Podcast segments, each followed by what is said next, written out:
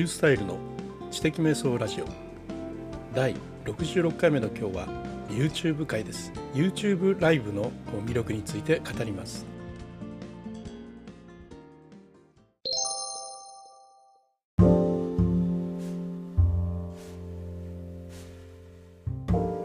動画を撮ってね投稿するっていうことがとっても好きなんですよ。ですからあの YouTube を始めたのもねかなり早くて、まあ、2010年ぐらいからやってるんですけどね、えー、それにしては登録者がほとんどいないというのが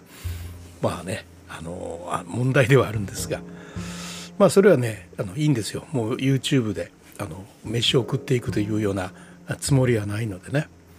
あのもう本当に趣味ですね。あの動画投稿をするということはね。でもねそうは言ってもやっぱりあの登録者が増えるとやっぱ嬉しいものでどうやったら登録者が増えるのかなというね。なんかゲームみたいな感じでそういうことも楽しんでいるわけですけどそのようなですねあの何かを発信するっていうのはねとっても好きなことなんですけれども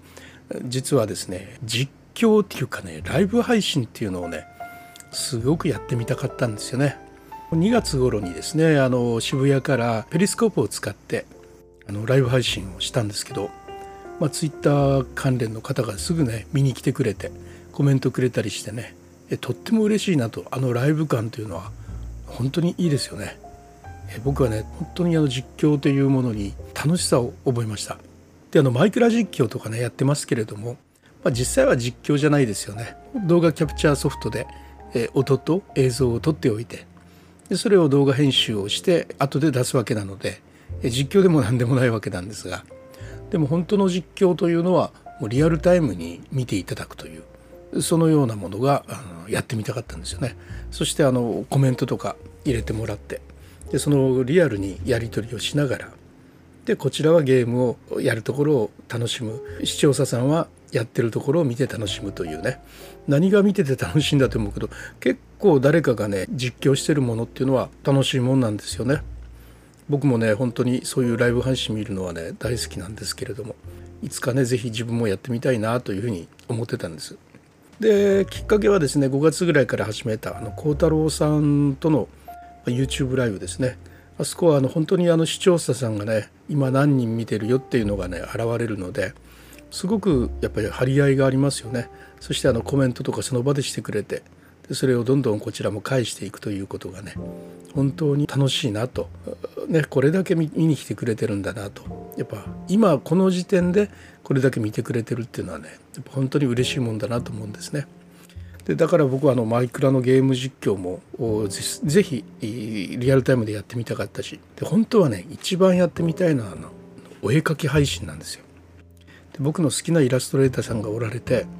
よくねあのお仕事の絵を実際に描いてるところをライブで見せながらそしてその時その時同時にねリアルタイムでコメントとか入れられて、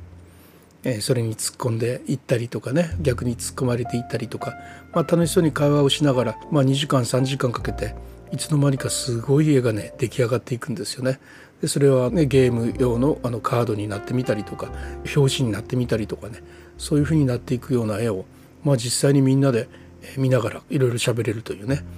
そういう商業的な絵がどうやって描かれていってるのかというのをね見られる本当に参考になるそのようなのがあったんですね。でまあ私はそのイラストレーターでも何でもないしそういうものを描いているからといってね誰 あの誰かの参考になるわけでもないとは思うんですけれどもでもねああいうふうにして自分が絵を描いているところっていうのをね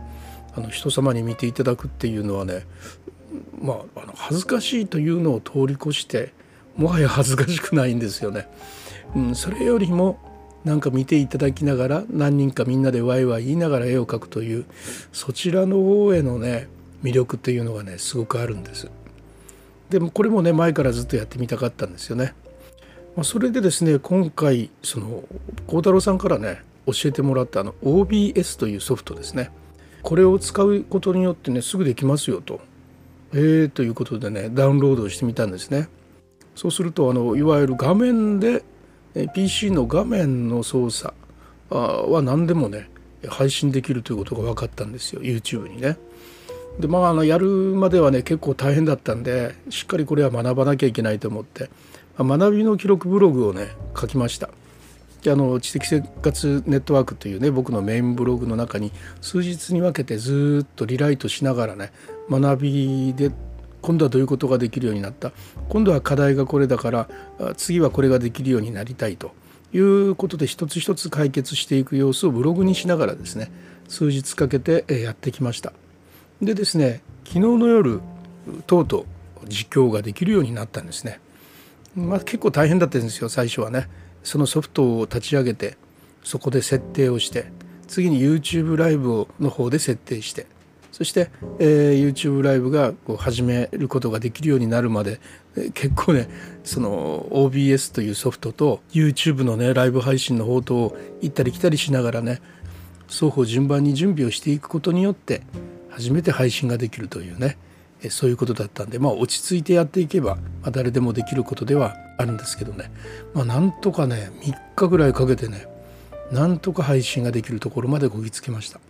でまあテスト配信という形でね実際に配信してみたんですよね。面白いことにですね誰かね見ら見てくださってるんですよね。あの視聴者2人って書いてあったんですよ。1人は私ですけどもう1人どなたかが見てくださってね最後までずっと見てくれてたんですよ。で何のことはねただあの初めて配信してるんで音なんかもねないんです。ただゲームの中で黙々とね穴掘ったり夜になったらあの弓でゾンビとか倒したりとかいうのをただ、15分ぐらいやっただけの動画だったんですがまあね感動しましたよ。で本当にねあのライブとしてねで配信できてるんですね、えー、自分もスマホで見ながらやってたんですけど本当にね自分が PC で操作してる通りにねスマホの方でほんのちょっと遅れてね、えー、ずっと配信が届いていくその姿を見ててねいやー感動しましたね。でそのねあの配信はねアーカイブされていて自動的にされてるんですね。で今日 YouTube 見たらねその配信をしたアーカイブがそのま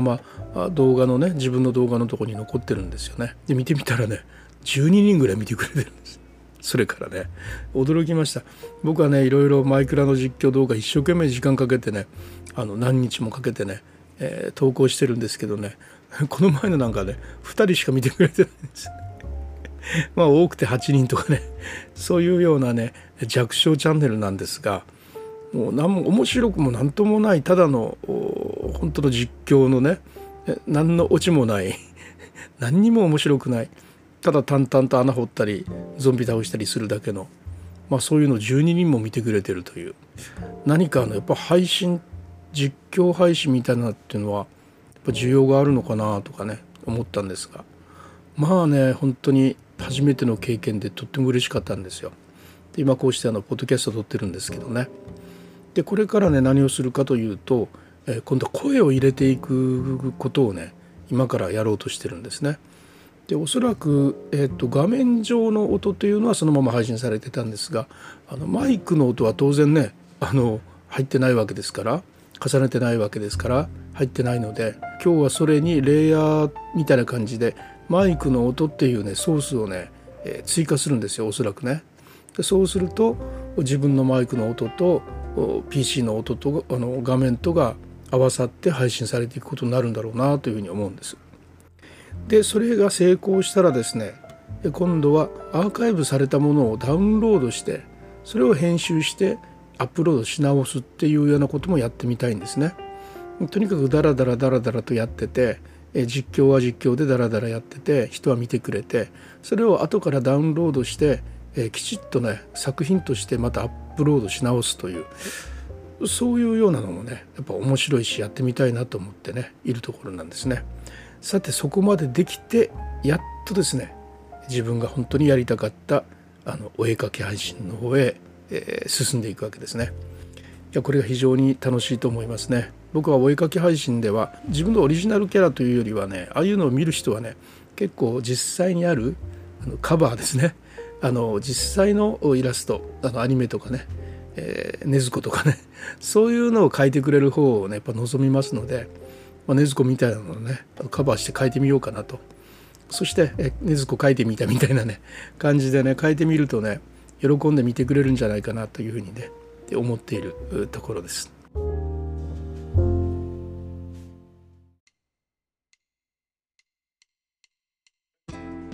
はいいかがだったでしょうか？本当に何でもやりたがりますよね。もうまた何か始めたのリュースタイルですから本当にこればっかりは仕方がありません。それではまたリュースタイルでした。